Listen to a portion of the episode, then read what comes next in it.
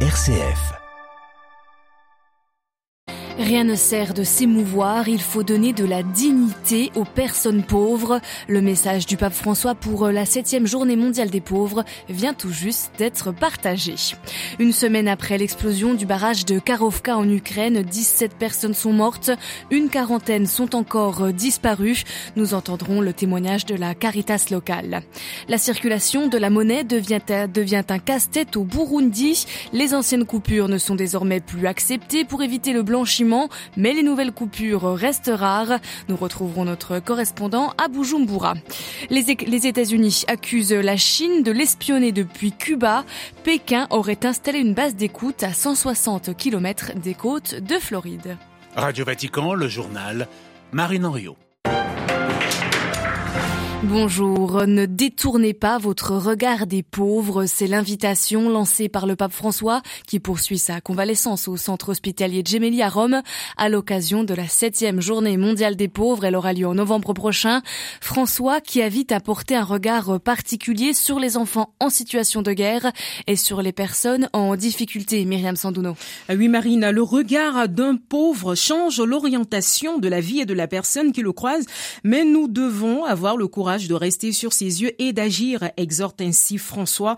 Euh, pour lui, il est nécessaire d'aider le pauvre non pas selon le désir de nous débarrasser du superflu, mais en évaluant ce dont il a besoin. Euh, dans son message qui fait référence au livre de Toby, le pape propose une interprétation de la réalité euh, qui consiste à reconnaître dans les plus fragiles le visage du Seigneur Jésus au-delà de la couleur de la peau, de la condition sociale et de l'origine. En lui, il y a un frère à rencontrer en nous débarrassant de l'indifférence, estime François, qui a également évoqué la situation des enfants qui vivent un présent difficile et qui voient leur avenir compromis à cause de la guerre. Le pape a expliqué que personne ne pourra jamais s'habituer à cette situation. Il a aussi déploré le fait que face à la cherté de la vie, certains se sentent obligés de choisir entre se nourrir et se soigner. Il reste beaucoup à faire pour assurer une vie digne, dit le pape, qui espère que se développe la solidarité de nombreux citoyens qui croient en la valeur de l'engagement volontaire du dévouement aux pauvres face aux échecs de la politique à servir le bien commun. Merci Myriam Sondono. La journée mondiale des pauvres aura donc lieu le 19 novembre prochain. Le message du pape François à cette occasion sera bientôt disponible sur notre site internet. 30 000 euros de dommages et intérêts pour les militants qui l'année dernière s'étaient collés à la statue du Laocoon dans les musées du Vatican. Le tribunal de première instance a rendu son verdict. Les militants du groupe Dernière Génération annoncent qu'ils déposeront recours. En Ukraine, la situation reste préoccupante dans les zones inondées après l'explosion et l'effondrement du barrage de Karovka dans le sud du pays. Kherson et sa région, jusque-là au cœur de la guerre, sont lourdement meurtris. Des milliers d'habitants ont dû quitter leur logement. 17 personnes ont été tuées. 40 sont encore portées disparues. Cette explosion du barrage est également une catastrophe écologique. Le père euh, Vechenslas Rinerich est le directeur exécutif de Caritas Space Ukraine. Il revient avec nous sur les les actions menées par euh, l'organisation catholique. Dai primi ore di questa esplosione, eh, Dès les premières heures de cette explosion, nous avons organisé différentes formes d'aide. D'abord, nos volontaires ont aidé pour l'évacuation des sinistrés de ces villages. On parle en effet d'un grand territoire qui est inondé. Près de Kherson, à plusieurs endroits, nos volontaires ont aussi organisé l'évacuation d'hôpitaux aux gares. Ma questo è una parte dell'ufficio di Caritas Spes Odessa.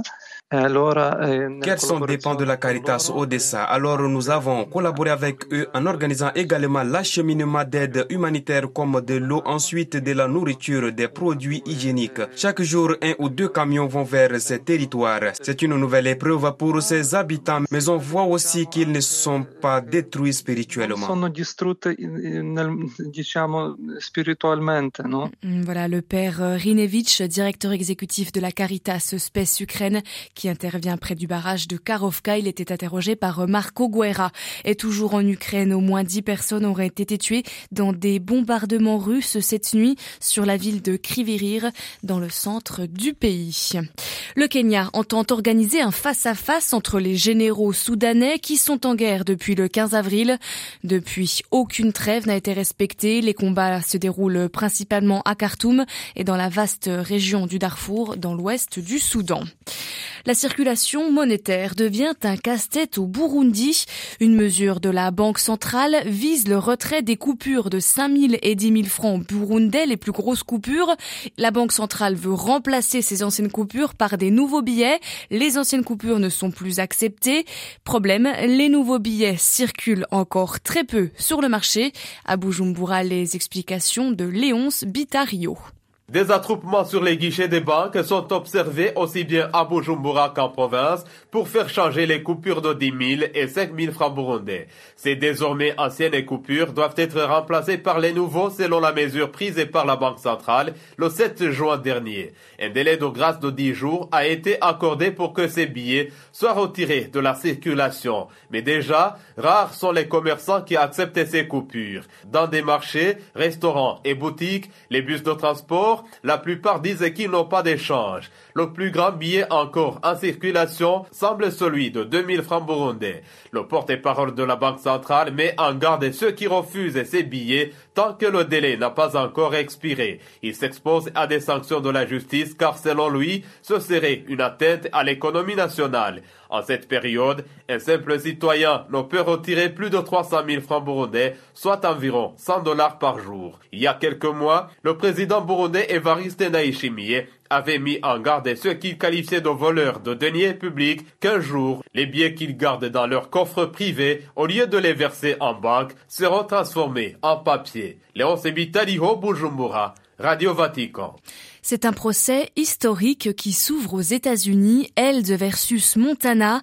Après avoir vu leur mode de vie dégradé à cause des changements climatiques, les propriétaires d'une ferme ont engagé des poursuites contre l'État du Montana, l'accusant d'enfreindre un article de la Constitution locale qui stipule que l'État doit tout faire pour maintenir et améliorer un environnement propre et sain. Ce procès est inédit, il cible les industries fossiles et les autorités et il pourrait bien faire jeu jurisprudence dans la justice américaine. On reste aux États-Unis où depuis quelques jours une question est au cœur de l'actualité. La Chine a-t-elle passé un accord avec Cuba pour y installer une base d'espionnage? Cette révélation du Wall Street Journal dans un contexte de grande tension entre Washington et Pékin a été contredite par l'administration Biden, sauf que depuis, un responsable américain a assuré que la Chine développait bien ses opérations d'espionnage à Cuba et ailleurs.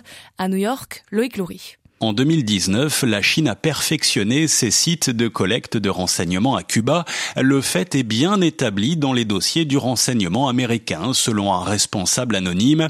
D'après cette source, Joe Biden et son administration, sitôt arrivés à la Maison Blanche, auraient été informés des efforts de Pékin pour installer des bases à travers le monde, et en particulier donc sur l'île Castriste au large de la Floride. À l'entendre, l'actuel président américain aurait donc hérité de cette situation qui n'en reste pas moins pour lui très sensible politiquement et diplomatiquement.